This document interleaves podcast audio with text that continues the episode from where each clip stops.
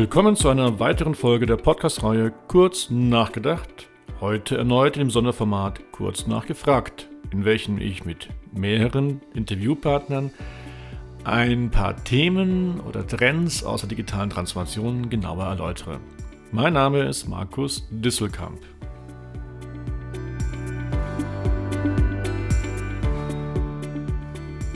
Heute geht es um Robotic Selling also ein, eine weitere Folge zum Thema Automatisierung von Marketing- und Vertriebsmaßnahmen. Aber viel konkreter reden wir heute über CDPs, also Customer Data Plattformen, und über Machine Learning. Wobei mich besonders interessiert die Abgrenzung zwischen Machine Learning und KI, also der künstlichen Intelligenz. Zwei klasse, hochkompetente Gesprächspartner habe ich heute, nämlich einmal Manuel Marini von Marini Systems und Norbert Schuster, den wir bereits von einer früheren Podcast-Folge kennen.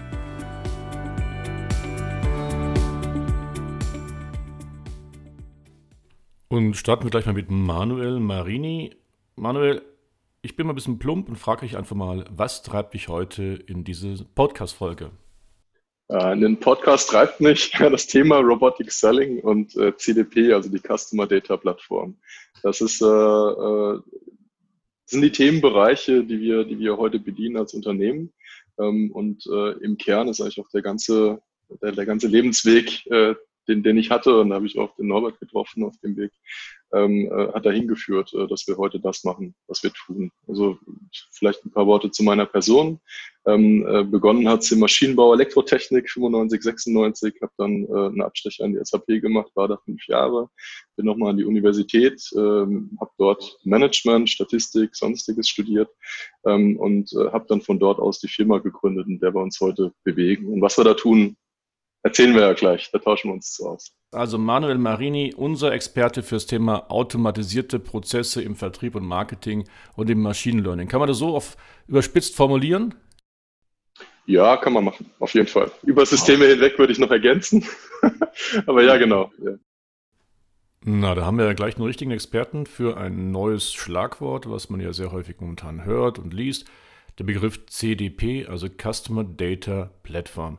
Manuel, ist das nicht nur, doch wieder auch wieder nur alter Wein, neuen Schläuchen? Denn wir reden schon seit Jahren oder Jahrzehnten von Kundendaten. Wir haben Data Warehouses. Was ist jetzt hier an diesem CDP eigentlich neu? Wir haben ERP-Systeme, PIM-Systeme, Buchhaltungssysteme, whatever, alles Mögliche, die da sind. Und ähm, äh, die, die CDP beschreibt einen Systemtyp, in dem die Daten zusammengeführt, äh, konsolidiert und viele weitere Funktionen, die wir gleich besprechen können, werden. Und äh, am Endeffekt hat man ähm, die Daten ähm, auf einer Oberfläche griffbereit und im Idealfall in Realtime. Nicht immer realisierbar, aber das ist eben die, die Idee dahinter. Und äh, das ist wichtig, Informationen zu sehen, die ähm, überall im Unternehmen verteilt sind und dann eben dort eine 360-Grad-Blick auf den Kunden zu haben oder eben ähm, die Informationen ähm, so aufbereitet zu haben, dass man ähm, ähm, Entscheidungen äh, davon ableiten kann, dass man sieht, wer die Kunden sind, dass man die Customer Journey auswerten kann und viel mehr. Also für, für dieses über Systeme hinweg äh, ähm, äh, äh, lebendes System, in dem die Daten so aufbereitet werden, dass man äh, sinnvoll damit arbeiten kann. Ähm, dafür gab es bisher noch keine Lösung. Ne? Und das ist auch das, was das Data Warehouse, das Data Warehouse ist ein Lagerhaus für Daten, da wird alles reingeschoben, damit man es dann auf BI-Dashboards schnell wieder abrufen kann und Co.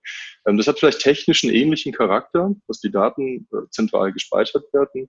Von der Idee aber ist es eine gänzlich andere. Und ähm, die CDP gibt eben äh, diesen, äh, diesen Rahmen für diesen, aus, aus meiner Sicht, aus unserer Sicht, Entschuldigung, aber aus unserer Sicht, ähm, äh, neuen Systemtyp, den es bisher nicht gab. Und deswegen glaube ich nicht daran, dass dieser Begriff ähm, wieder verloren geht, äh, sondern dass der sich etablieren wird. Der wird bleiben. Da bin ich mir ziemlich sicher.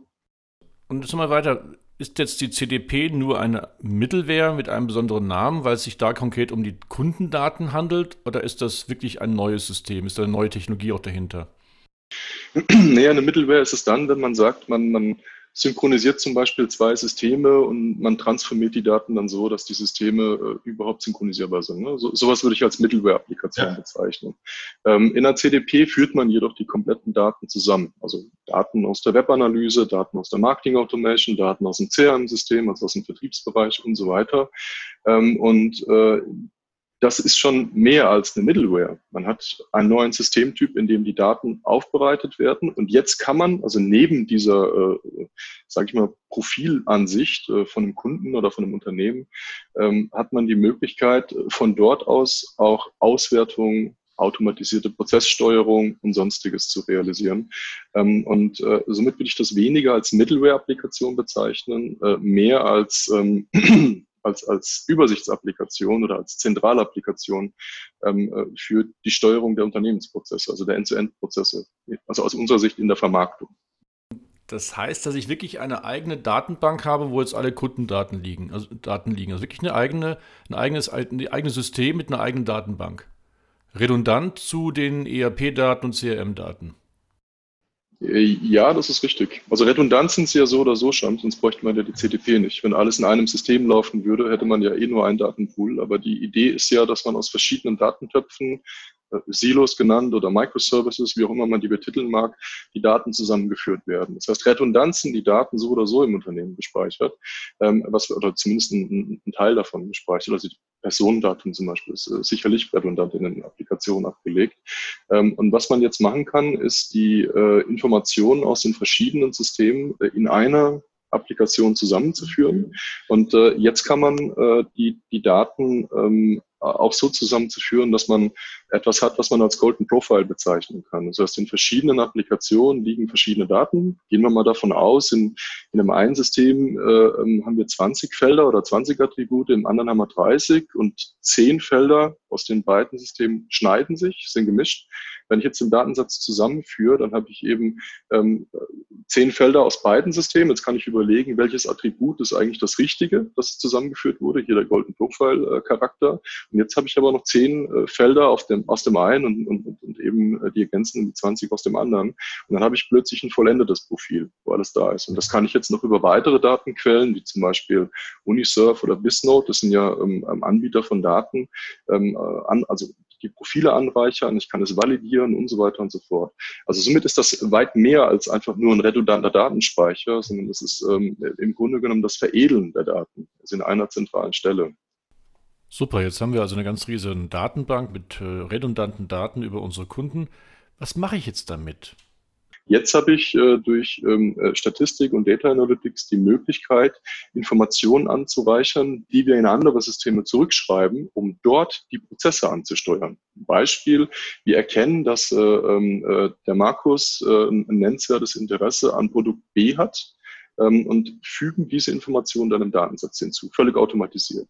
Und das synchronisieren wir jetzt in der Marketing Automation Applikation und dort wartet äh, eine Nurturing-Strecke, also E-Mails oder, oder andere äh, Elemente, die, die dir dann eben dieses Produkt B präsentieren ne, oder, oder vorstellen. Und das wird eben aktiviert, diese Kampagne oder dieser Prozess, indem einfach dieses Häkchen oder dieses Attribut, dieses Merkmal ähm, an deinem Profil geschrieben wird. Und somit können wir lediglich über die Anreicherung der Daten oder über die Steuerung der Daten eben auch Prozesse in angebundenen Systemen ähm, aktivieren und auslösen. Das kann man jetzt äh, in unendlich viele Beispiele packen, ähm, aber das ist dann der Moment, in dem die CDP aktiv wird. Lass uns das mal mit einer praktischen Anwendung besprechen. Und äh, ich glaube, da ist genau Norbert jetzt der richtige Ansprechpartner. Norbert, wie kann ich mir das jetzt vorstellen? Ich habe da jetzt ein CDP und äh, irgendwelche Berechnungen über meine Kunden, Wahrscheinlichkeiten. Ganz konkret, was mache ich jetzt damit? Naja, die einfachen Sachen sind, wie gesagt, die Wahrscheinlichkeiten. Bei welchem Lead, bei welcher Opportunity habe ich die größte Wahrscheinlichkeit? Da wir in der CDP aber auch eine Transparenz über die Customer Journey und das Kundenverhalten bekommen, können wir eben halt auch feststellen, gibt es dort irgendwelche Tendenzen zur Kundenabwanderung. Also wenn wir wissen, wie verhält sich ein Kunde, der von uns abgewandert ist, können wir damit natürlich auch eine Voraussage treffen, wer könnte denn in Zukunft abwandern. Und wenn ich dafür von einem Sales Robot einen Alarm bekomme oder einen Hinweis bekomme, um welche Kunden könnte ich mich denn mal kümmern, um eben die Abwanderung zu verhindern, dann steigert es eben auch meinen Vertriebserfolg. Das ist eine mögliche Anwendung. Ähm, eine große Frage, die wir uns im Marketing und Vertrieb ja auch stellen, ist, welches Thema, welches Produkt, welche Anwendung sollen wir den Kunden empfehlen? Und auch da kann uns ein Sales Robot helfen, weil er einfach aufgrund des Verhaltens und des Profils uns sagen kann, was so ein Next Best Offer zum Beispiel sein könnte für einen Kunden. soll ich dem eher im B2B einen Sensor anbieten oder eine Pumpe anbieten oder äh, je nachdem, was eben für den, für, den, für den Interessenten, für den Kunden spannend sein könnte. Und dann haben wir auch so Geschichten, in die, die in den Scoring- und Bewertungsbereich reingehen, wo wir sehen, ein, ein Lead hat ja eine bestimmte Verweildauer, wenn der durch unseren Prozess durchgeht. Und je länger der in, in, einem, ähm, in, einem, in einem Prozess drin ist, ohne einen Abschluss zu machen, desto mehr verliert er natürlich auch an Wert. Das heißt, ich kann mit diesen Sales Robots eben halt auch ein Lead bewerten und kann damit auch wieder steuern, um welche Leads sollte sich denn zum Beispiel ein Vertriebsmitarbeiter bevorzugt kümmern. Also ganz einfach und simpel, wo habe ich die größte Erfolgswahrscheinlichkeit, wenn ich mich um welchen Kunden oder um welchen Lead kümmere. Und da können mir Sales Robots einfach Hilfestellung geben und mir helfen, mich eben zu optimieren und effizienter zu arbeiten. Und umso mehr Entscheidungen wir automatisiert beantworten können, desto besser wird wahrscheinlich äh, das Ergebnis sein hinten raus. Umso mehr Zeit bleibt für den Vertriebler, für den Berater, um mit der Person äh, ähm, eine persönliche Beziehung aufzubauen. Und umso weniger Potenzial geht verloren, weil viel auf der Strecke bleibt, weil die Ressourcen im Unternehmen gar nicht da sind, um das zu bedienen. Könnt ihr mir mal kurz ein konkretes Beispiel geben? Jetzt gibt es einen Sales Robot, der mir sagen kann, ob irgendjemand, mit dem ich gerade eine offene Opportunity, also ein offenes Angebot zum Beispiel habe, ob der gerade meine Website besucht.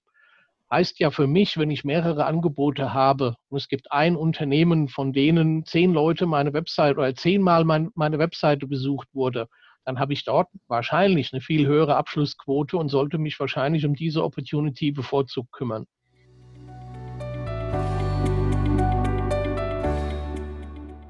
Ja, da kommen wir gleich zum nächsten super Schlagwort, nämlich Machine Learning. Das wird ja auch sehr gerne in Zusammenhang mit künstlicher Intelligenz äh, erwähnt. Äh, Manuel, wie, wie definierst du eigentlich Machine Learning und wie kann man das abgrenzen von der künstlichen Intelligenz, vom KI? Also maschinelles Lernen ist, äh, ist, ist erstmal kein, kein Rocket Science. Also das ist ähm, die, die, die Modelle, die wir verwenden, trainieren sich nach. Also ich, ich mache mal ein Beispiel, ähm, das dem Ganzen auch so ein bisschen die Sprengkraft nimmt. Vielleicht sollte ich das nicht tun, vielleicht vertrieblich nicht sinnvoll. ich tue es trotzdem. Die, ähm, die, wenn, wenn wir jetzt mal ein, triviales statistisches Modell nehmen. Das wäre jetzt eine logistische Regression beispielsweise. Und wir berechnen damit eine Abschlusswahrscheinlichkeit oder wollen das damit berechnen ähm, oder, oder versuchen vorherzusagen.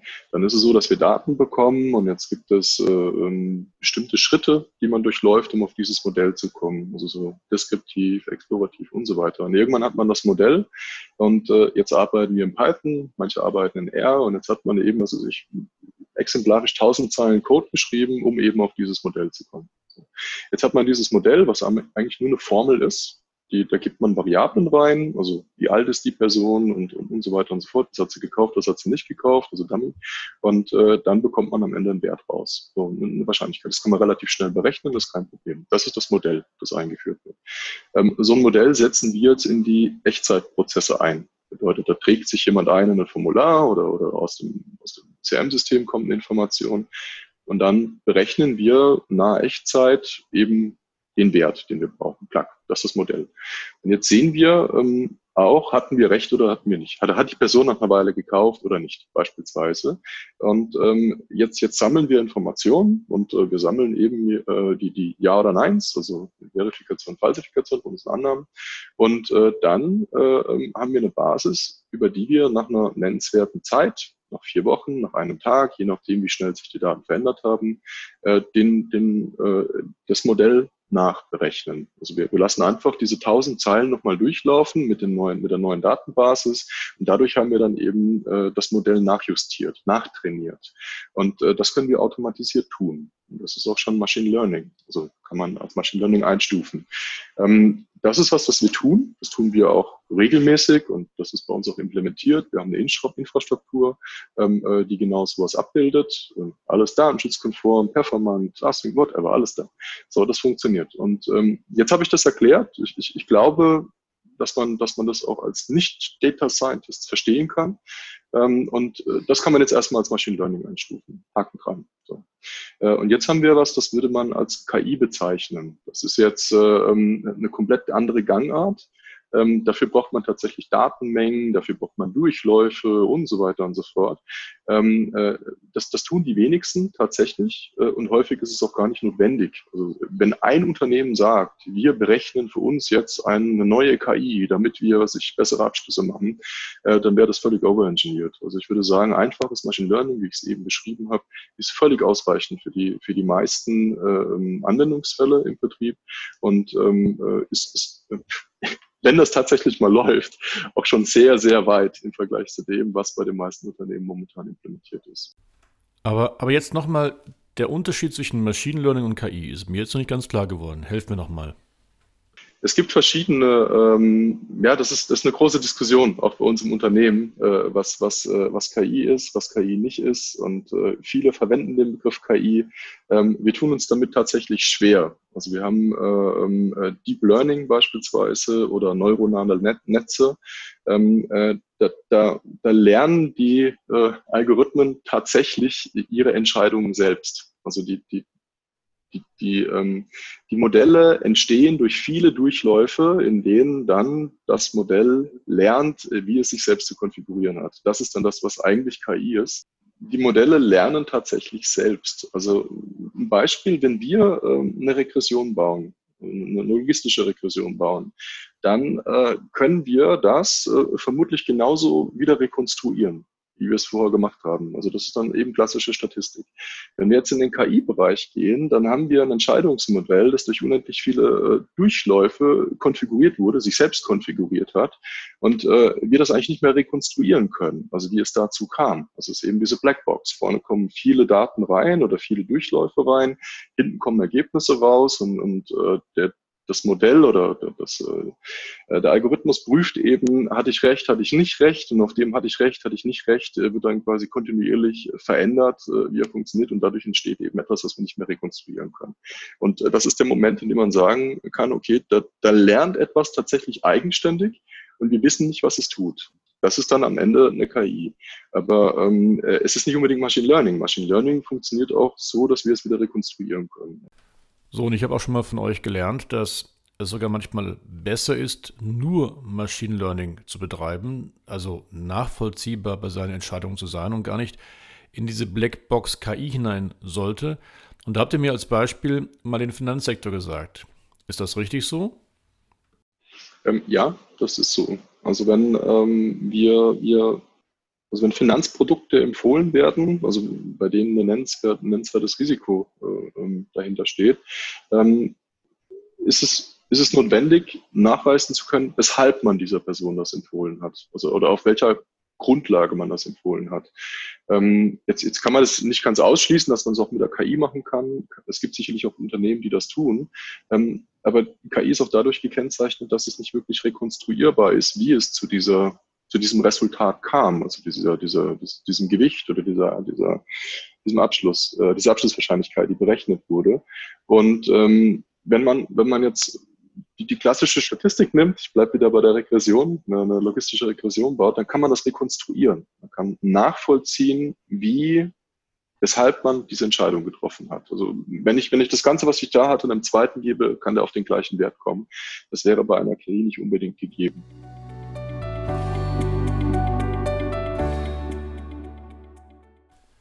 Jetzt arbeiten wir ja alle am Ende für Unternehmen, die mit ihren Technologien, aber vor allem Geschäftsmodellen Geld verdienen müssen. Und daher meine Frage bei all den Investitionen für CDPs und Machine Learning, lohnt sich das am Ende wirklich? Macht man damit eine, eine positive Investition? Hat man da eine Rentabilität, ein Return Investment? Aus meiner Sicht schon, weil du dadurch natürlich eine ganz andere Transparenz über deine, über deine Daten bekommst. Du bekommst Insights über deine Interessenten, über deine Kunden und das muss unweigerlich zu einer Steigerung der Erfolgsquote in deinem Vertrieb führen. Je nachdem, was du für einen Vertrieb machst, ist das vielleicht der Umsatz, die Conversion Rate, äh, die Deckungsquote, was auch immer. Aber es muss deinen Vertriebserfolg steigern, wenn du so eine CDP richtig aufsetzt. Die Frage ist auch, ähm, was passiert, wenn man es nicht tut? Du hast vorhin äh, ganz zu Beginn von einer, äh, oder wir haben das gesagt, wir haben von der Revolution im Vertrieb gesprochen. Ähm, ich habe mal, hab mal, gelesen, fand ich ganz nett, dass die äh, Revolution äh, die beschleunigte Evolution ist. Also es passiert so oder so, nur es ist halt schneller geschehen. Und äh, was wir hier gerade leben oder haben, ist ja, dass wir Systeme einführen, wir vernetzen uns, äh, Machine Learning, die Daten, die reinkommen, die Möglichkeiten, die Kommunikationskanäle, die mehr und mehr werden. Ähm, das ist ja überhaupt der Grund, dass es eine CDP braucht, dass man das Ganze managen oder irgendwie orchestrieren oder irgendwie kontrollieren kann. Ähm, und äh, das bedeutet, wir haben etwas, was uns umgibt, was man auch als Evolution bezeichnen könnte. Es kommen mehr Systeme dazu, es kommt Vernetzung dazu, und so weiter. Und in der Geschwindigkeit, in der sich diese Systeme entwickeln, die Möglichkeiten im Vertrieb entwickeln, äh, das kann man ja schon fast revolutionär bezeichnen, völlig unabhängig von Norbert und mir oder von dem ganzen Team hier, äh, das wir haben. Ähm, und die Frage ist, was passiert, wenn man sich nicht anpasst? Was passiert, wenn man nicht Schritt hält, wenn man nicht solche Systeme einführt. Wenn man sagt, man verwehrt sich gegenüber der Automatisierung von Prozessen oder der Integration von Systemen. Ich finde, das ist die viel wichtigere Frage als die Frage, wie berechnet, als die Frage nach dem ROI. Ähm, und äh, auch das kann man nicht berechnen. Ähm, man kann nur daran glauben oder eben nicht. Und äh, ich, ich, ich glaube da zutiefst daran, dass äh, ähm, wir auf dem Weg in, in technologisch und im Vertrieb in eine gänzlich neue Welt sind. Ähm, und äh, dass die Unternehmen, die das einführen, die das akzeptieren, auch diejenigen sind, die am besten angepasst sind an die neue Umwelt und eben entsprechend davon profitieren werden. Also das wäre so eine sehr weiche Antwort auf den ROI.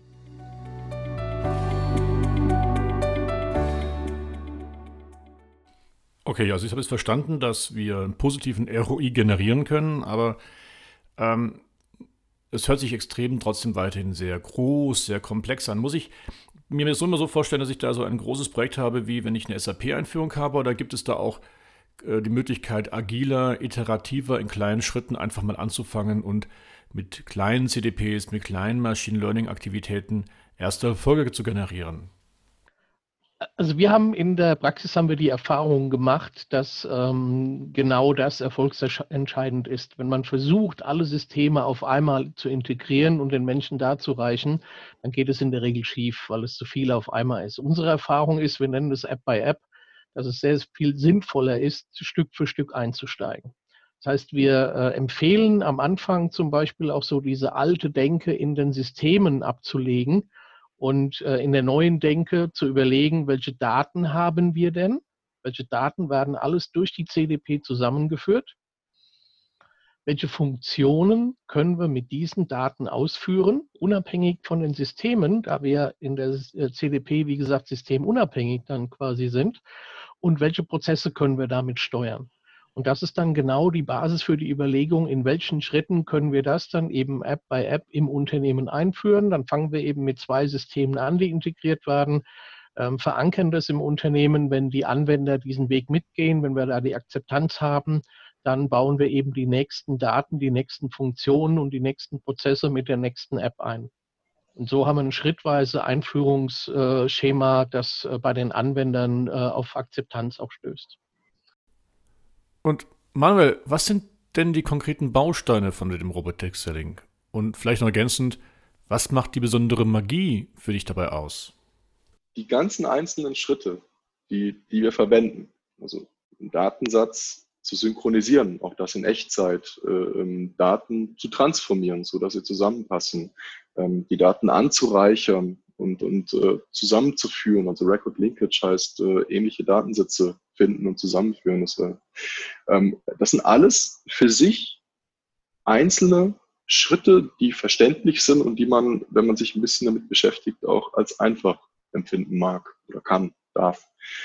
Die, die Summe der Dinge ähm, ist dann jedoch die Magie. Und wenn man das dann automatisiert, äh, dann ist es etwas, was man tatsächlich als Robotic Selling, als was Besonderes bezeichnen kann. Also Systeme, die integriert sind, Echtzeit, vollautomatisiert, dass wir Prozesse bauen, die auch komplexe Entscheidungslogik haben, die dann eben die, die nicht wenn dann, sondern eben auch mit, mit, mit Gewichten äh, aus, ausgestattete Entscheidungen treffen und dann eben Prozesse in angebundenen Systemen steuern, Informationen zurückbekommen, sich maschinell nachberechnen, ob das jetzt richtig war oder nicht.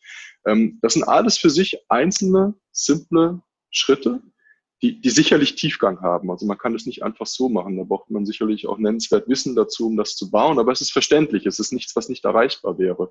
Die Summe der Dinge ist jedoch das Entscheidende. Ähm, führt man diese ganzen Elemente zusammen? Das ist etwas, was bei uns im Unternehmen häufig passiert. Wir sagen, ja, jetzt haben wir alles gebaut, jetzt haben wir das entwickelt und wir haben es zusammengesteckt und hier haben wir unser Echtzeitgraph, der dann uns irgendwelche KPIs äh, visualisiert und sonstiges. Dann sitzen wir häufig da und denken, ja, das ganze Einzelne war jetzt nicht nicht der Knaller, aber wenn wir uns das dann betrachten, was da läuft und wir uns dessen bewusst sind, hey, da kommt einer auf der Website und da trägt sich ein, dann geht es automatisiert darüber und wir berechnen hier drüben was und es geht dann sofort an den Vertriebler und der hat dann die Opportunity schon, was weiß ich, von den 100 Feldern 80 aufbereitet und sowas. Dann sitzen wir da und können es eigentlich kaum fassen, äh, dass sowas automatisiert läuft und, und sich eben auch alleine nachtrainiert. Jetzt mal die KI-Nummer äh, mal in Klammer gesetzt. Und ähm, das bedeutet, äh, ähm, einzelne Bausteine aneinandergeführt und automatisiert, alles logisch beschreibbar, alles mit einem gesunden Menschenverstand aufbaubar. Ähm, er kann ein magisches Gefühl verursachen. Das ist eigentlich, das ist eigentlich unser Lohn, wenn wir da sitzen und denken, wow, was läuft hier eigentlich, was haben wir da eigentlich gebaut? Ja. Und äh, deswegen, ähm, ich, bin, ich bin großer Verfechter davon, äh, zu sagen, lasst uns transparent bleiben, lasst uns erklären, was dort passiert und lasst uns die Dinge richtig tun und eben unsere Kunden oder eben diejenigen, die mit uns interagieren, auch mitnehmen und auch erklären, was dort passiert. Weil wenn man ein Verständnis hat über das, was passiert, dann setzt man es auch gerne ein. Also es, es, wir wollen uns ja davon nicht beherrschen lassen, sondern wir wollen uns ja das Leben einfacher machen damit und bessere Leistungen bringen und, und, und bessere Nutzererfahrungen und sonstiges damit äh, provozieren. Und es muss was Positives sein. Und positiv ist es, wenn man es versteht.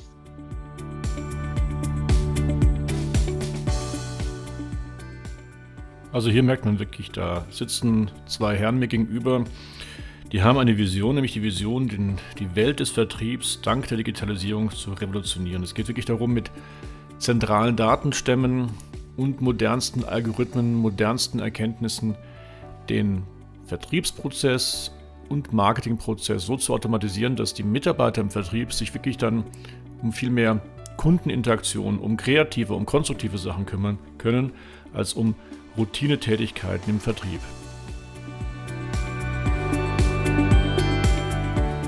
Und darum geht es ja bei der digitalen Transformation, dass im Rahmen der Automatisierung die Computer und Maschinen immer mehr Aufgaben von uns delegiert bekommen, während wir Menschen für die kreativen, konstruktiven, kritischen Themen in Projekten benötigt werden. Ich nenne es den Effekt der Projektifizierung. Wir sind wieder am Ende der Folge. Ich danke euch fürs Zuhören. Lieben Gruß, euer Markus.